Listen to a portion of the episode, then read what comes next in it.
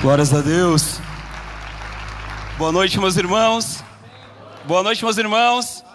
A paz do Senhor Jesus. Podemos tomar os seus assentos, por favor. Enquanto você se ajeita aí e a gente também aqui em cima, eu quero. Obrigado. Quero louvar a Deus por mais uma oportunidade que Ele nos concede de estar ministrando a Sua palavra. Quero dizer que que privilégio que é esse, poder falar do amor de Jesus, daquele que nos alcançou um dia, daquele que nos amou primeiro, mesmo sem merecermos. Que privilégio que é ter em minha boca, em meus lábios nesse momento, o nome santo e doce de Jesus. Quero agradecer a vida da igreja, dos meus irmãos que estão aqui.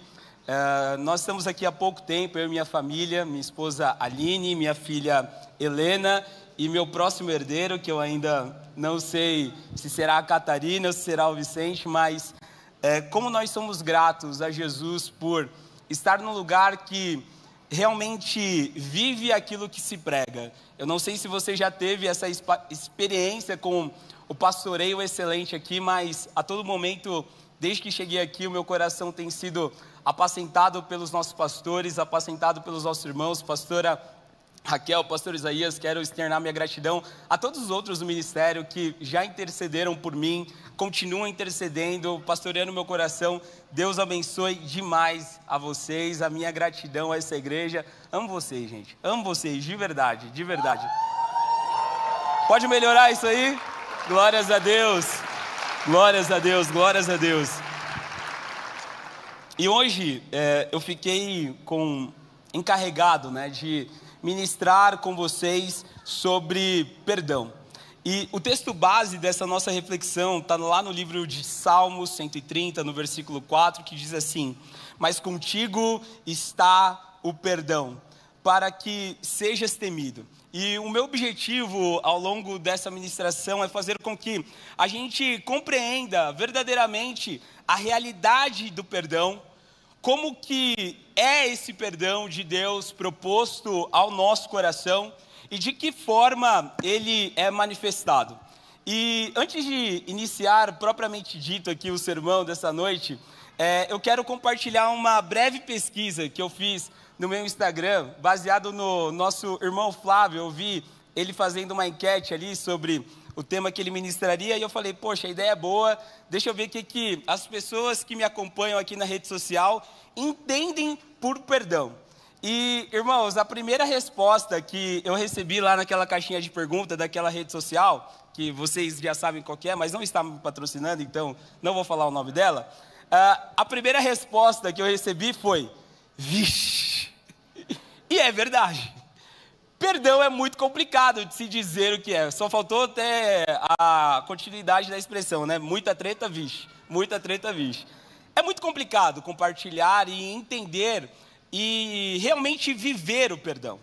Recebi respostas como: perdão é olhar para o passado e não sentir dor. Já ouvi isso muitas vezes.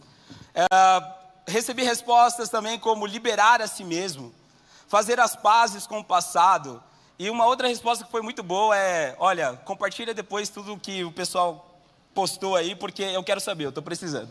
E eu também estou precisando, tá? Então, é uma troca aqui. Enquanto eu estava é, preparando esse sermão aqui, o Senhor foi ministrando muitas coisas ao meu coração. Então, não ache que eu estou falando numa posição de superioridade a você, porque não sou, sou como vocês. Mas como alcançado por essa graça, eu quero compartilhar aquilo que o Senhor ministrou aos nossos corações. Então, o fato é de que essas pessoas, elas carregam ali as suas verdades, das suas experiências, daquilo que já viveram. E o que a gente precisa entender logo de cara é de que é mais fácil a gente falar mesmo só sobre perdão do que realmente vivê-lo. Eu vou falar aqui uma série de coisas que estão escritas na palavra de Deus, mas colocar em prática isso por si só, por suas próprias forças, é praticamente uma missão impossível. E por que que falar sobre perdão parece ser uma missão impossível? Porque quando a gente está falando de perdão, a gente está falando de algo, uma ofensa que foi feita contra a gente. Algo que foi feita contra a nossa vontade. A gente esperava que tal pessoa tivesse um tipo de atitude junto com a gente determinado, mas por algum motivo ela fez algo contra a nossa vontade, nos ofendeu. E essa atitude que foi provocada pelo outro feriu a nossa alma, machuca o nosso íntimo. E o pior de tudo é que quando isso não é tratado, isso é isso provoca um, uma interrupção do relacionamento com aquele que nos feriu. A gente precisa entender que quando a gente não trata essa ofensa que foi feita contra nós, nós nem podemos imaginar as consequências que estamos trazendo para a nossa própria vida. Essa mágoa, esse ressentimento, esse rancor é tão grande que ele pode afetar todas as áreas do nosso ser.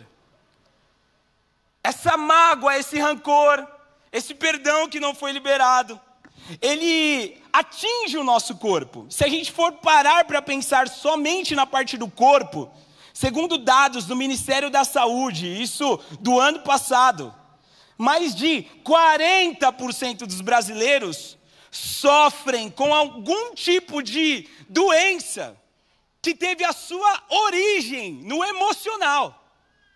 Então é a gente pegar 10 pessoas que estão aqui no auditório e poder quase que afirmar com certeza que se ela está sentindo talvez algum sintoma físico, isso pode ter relação com as suas emoções não tratadas. Se a gente levar essa questão de algo, uma ofensa que não foi tratada, ao nível do espírito, a gente aumenta muito mais a barra. E aí a gente está falando que não perdoar, ou não buscar pelo perdão, é declarar morte a si mesmo. E não só uma morte física, não, uma morte espiritual mesmo. Aonde você não terá mais o relacionamento com Deus Pai que te criou. É muito sério, meus irmãos.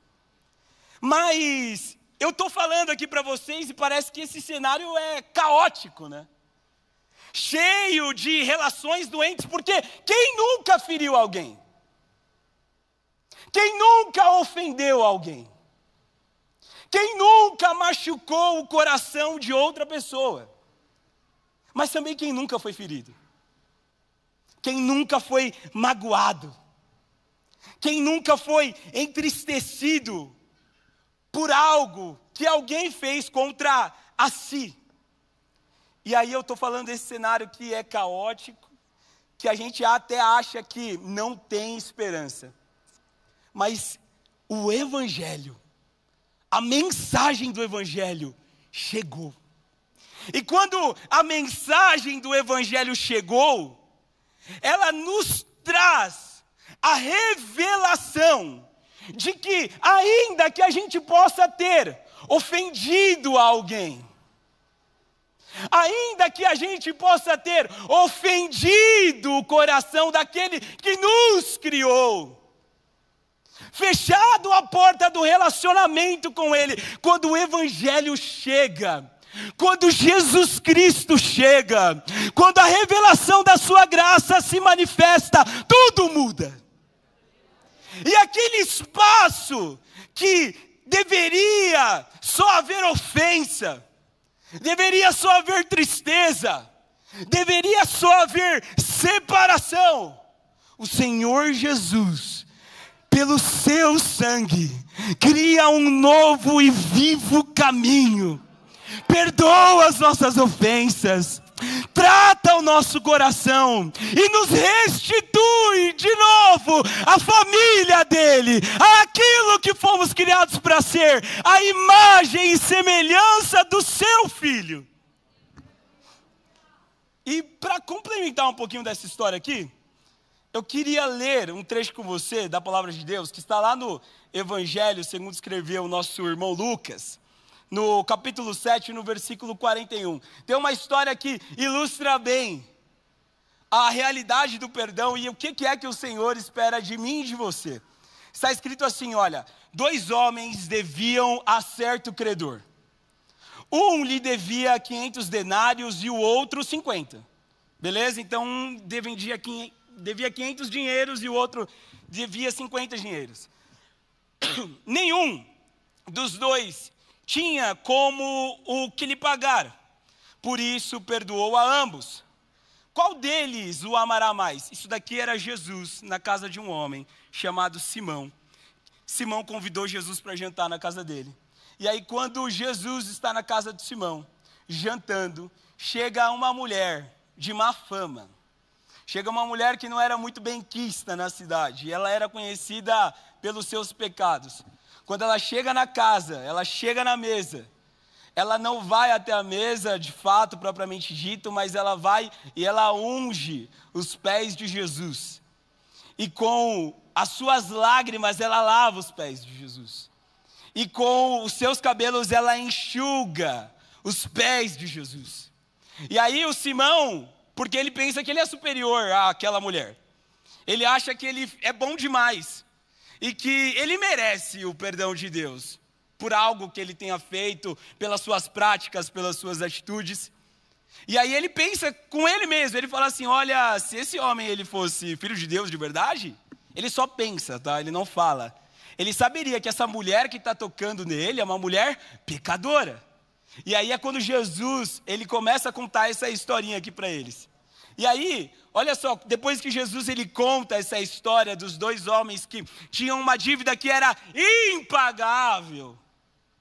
E mesmo assim, o Senhor daqueles dois homens perdoou essa dívida que é impagável. Depois que Jesus conta essa história, Jesus pergunta lá para o Simão, fala assim, Simão, nenhum dos dois tinha como lhe pagar, e por isso ele perdoou a dívida de ambos, beleza? Qual desses que foram perdoados dessa dívida impagável vai amar mais aquele homem que perdoou?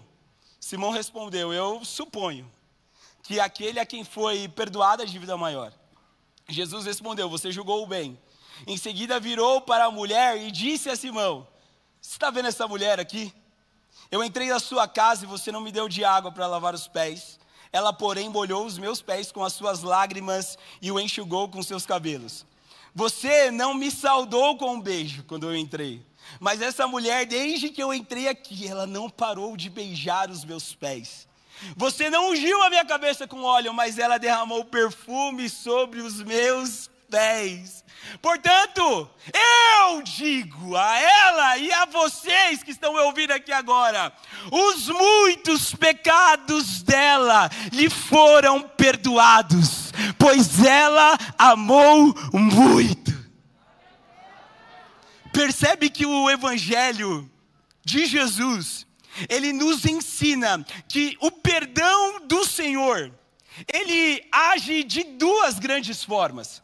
A primeira grande forma que o perdão de Deus é manifestado é numa esfera vertical, sabe? Então, é o homem aqui, o Senhor que criou os céus e a terra em cima, acima de todas as coisas, e Deus olhando para o homem e perdoando o homem das suas ofensas. Sabe, de acordo com a nossa cultura, onde o homem é o centro do mundo e todas as coisas giram ao nosso redor, a nossa tendência é que, ao falar de perdão, o único lugar que nos diz respeito é o lugar de ofendido, é o lugar de vítima.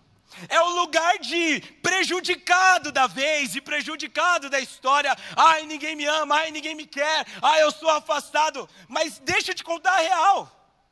Eu vou contar a real para você. Quando a gente é confrontado pelo Evangelho, a gente entende que não é a gente que é o ofendido.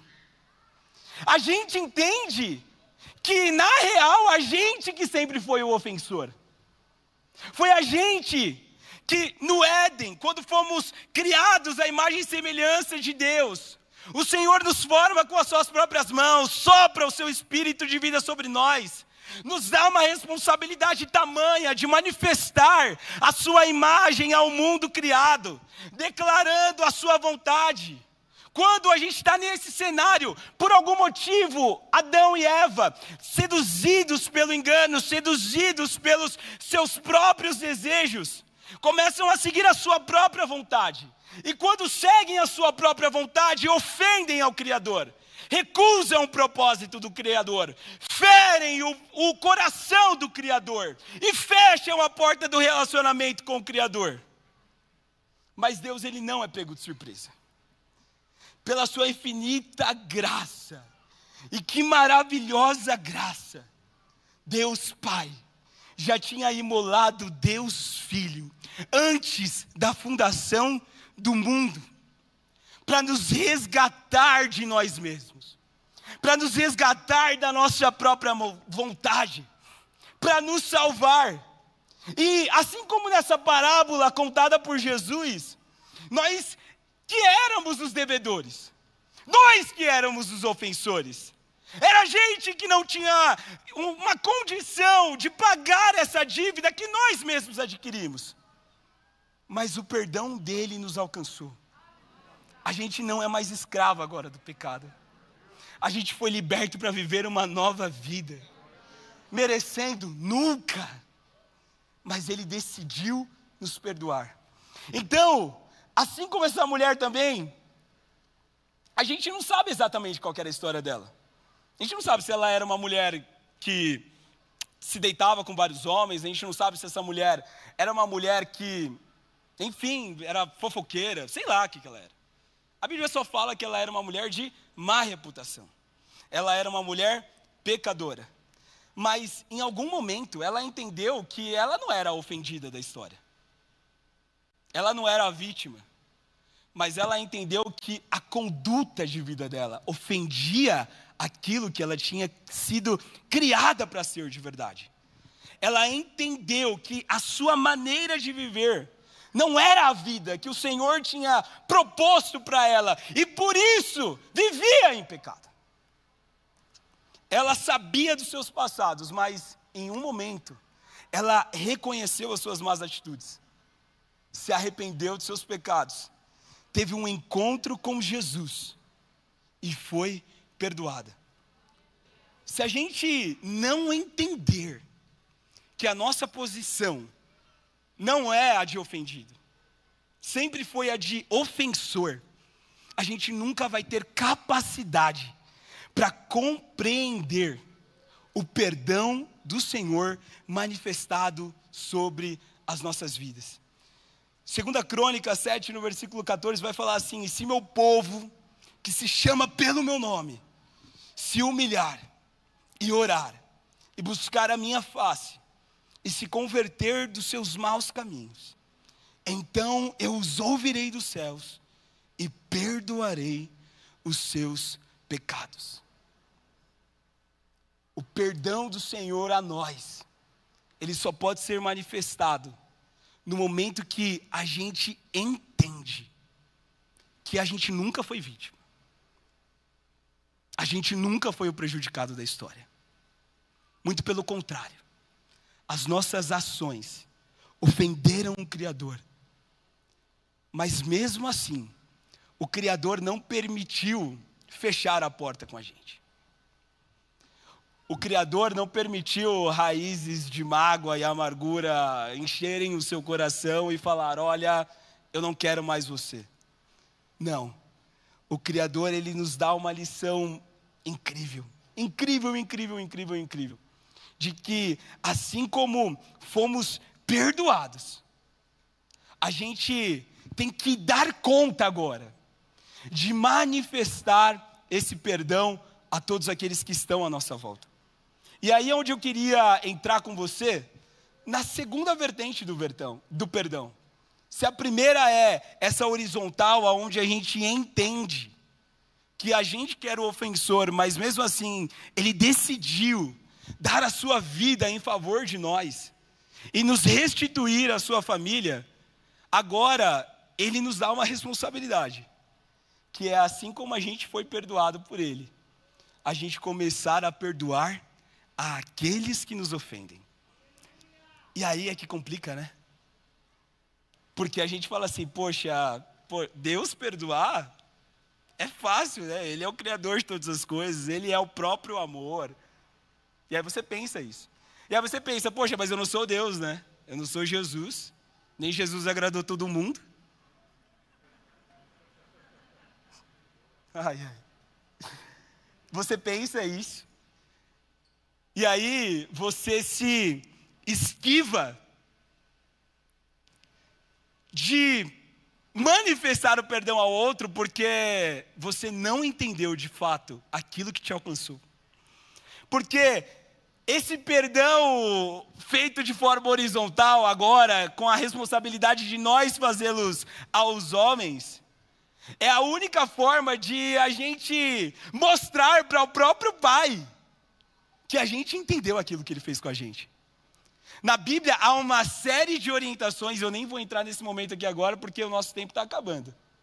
Mas de que é muito difícil o Senhor receber a oração de alguém que não liberou perdão. É impossível Deus receber a oferta de alguém que não liberou perdão. É impossível alguém adorar a Deus. Primeiro, levantar as mãos para o céu e falar: Pai, obrigado pelo teu perdão na minha vida. Eu entendi o que o Senhor fez por mim. Eu te amo. E não fazer isso com aquele que vê, aquele que está do seu lado, aquele que enxerga. Sabe, eu sinto poderosamente no meu coração há alguns dias já de que o Senhor quer nos ensinar e nos revelar o que de verdade nos alcançou. Sabe, a salvação, ela não deve parar em você propriamente dita. Ai, meu irmão, a salvação é individual, eu vou correr, vou, vou atrás da minha aqui, e você que se vire aí com a sua. Amém, eu entendo que a gente não. Eu ouvia uma frase quando eu era criança, né? Tipo, é, filho de crente não é crente. Uh, o filho de crente não vai para o céu na, na aba da saia da mãe. Já ouvi algumas coisas assim, entendo de verdade isso. Mas a gente precisa entender que aquilo que Jesus fez por nós é aquilo que Ele quer que a gente faça às outras pessoas. Porque talvez muitas pessoas nunca vão ter acesso a um templo como esse mas elas vão ler uma carta viva, que é você. Talvez muitas pessoas poderiam estar aqui hoje, mas porque estão com o coração cheio de ofensas, cheio de dores, cheio de traumas, fazem uma congregação maior do que essa aqui nossa, que é a congregação dos desigrejados. E a gente nem faz ideia do tanto de propósitos, sonhos, projetos que tinham ali, e essas pessoas estão longe. Presta atenção comigo que eu quero encerrar aqui. A gente precisa manifestar aos outros aquilo que Jesus fez por nós.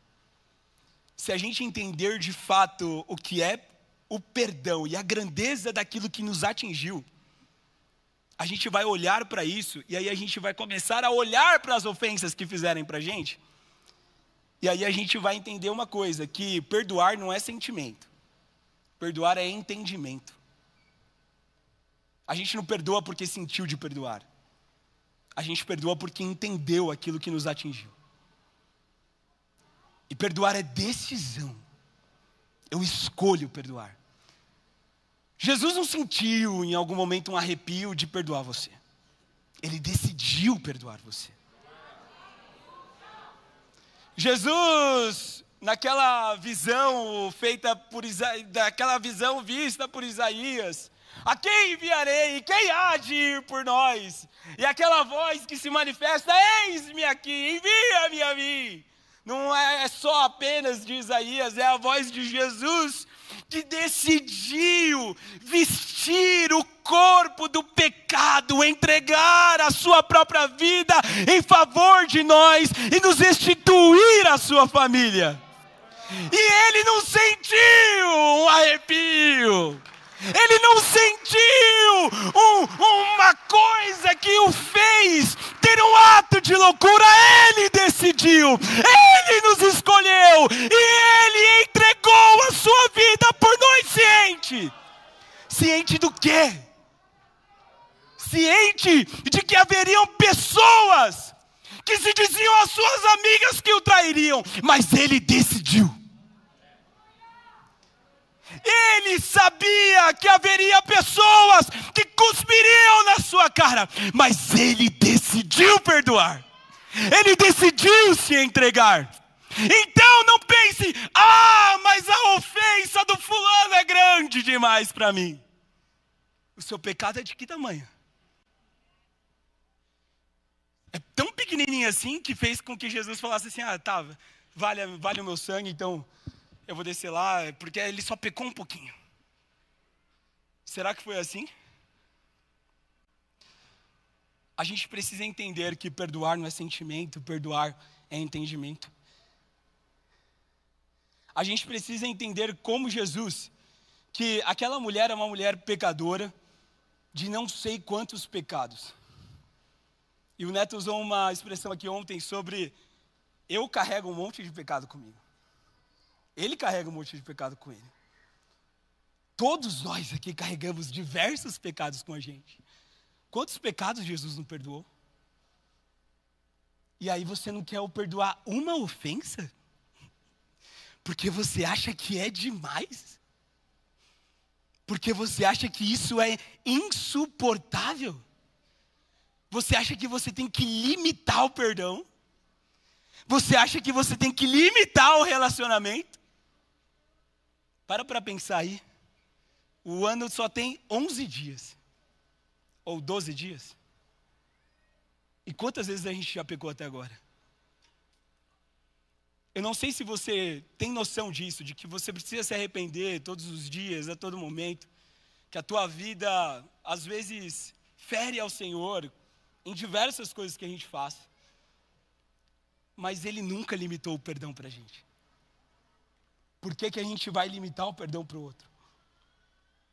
E o último ponto que eu queria dizer para vocês é de que Jesus, ele nos mostra de que só é possível corresponder ao perdão sobre a perspectiva do amor. Não tem como você entender que foi perdoado e não responder com amor. Não tem como você entender que foi perdoado e não produzir frutos de amor. Não há possibilidade nenhuma de você falar assim: olha, o perdão de Jesus me alcançou. E a gente não começar a manifestar isso na vida das outras pessoas, não com julgamento. Ah, Jesus me alcançou, agora eu vou para a igreja, você é um pecador desgraçado que vai para o inferno. Não. É sobre a perspectiva do amor que a gente tem que agir. Entendendo que aquela alma vai sim para o inferno se não se converter. Mas não é com julgamento que a gente vai trazer e manifestar a presença de Jesus sobre todas as outras pessoas que estão ao nosso redor. Sabe, talvez você chegou aqui e você pode ser até cristão, até entregado a sua vida para Jesus em algum momento. Mas eu quero que você faça uma análise aí no teu coração e no teu lugar agora. E que você pare para pensar se você está devendo alguma coisa para alguém. Sabe, libera do teu coração, cara. Esse lixo, esse trauma, essa raiz de amargor e rancura, e, e, e de rancor e amargura, que está te aprisionando. Não perdoar é se declarar uma morte. Não aceitar o perdão de Deus é declarar a morte à sua própria alma. Sabe para que viver? Para que viver? Segurando rancor, amargura dentro do seu coração. sendo que você tem algo que está aí, feito uma bomba prestes a explodir de amor, mas você fala: não! Eu não quero manifestar o amor.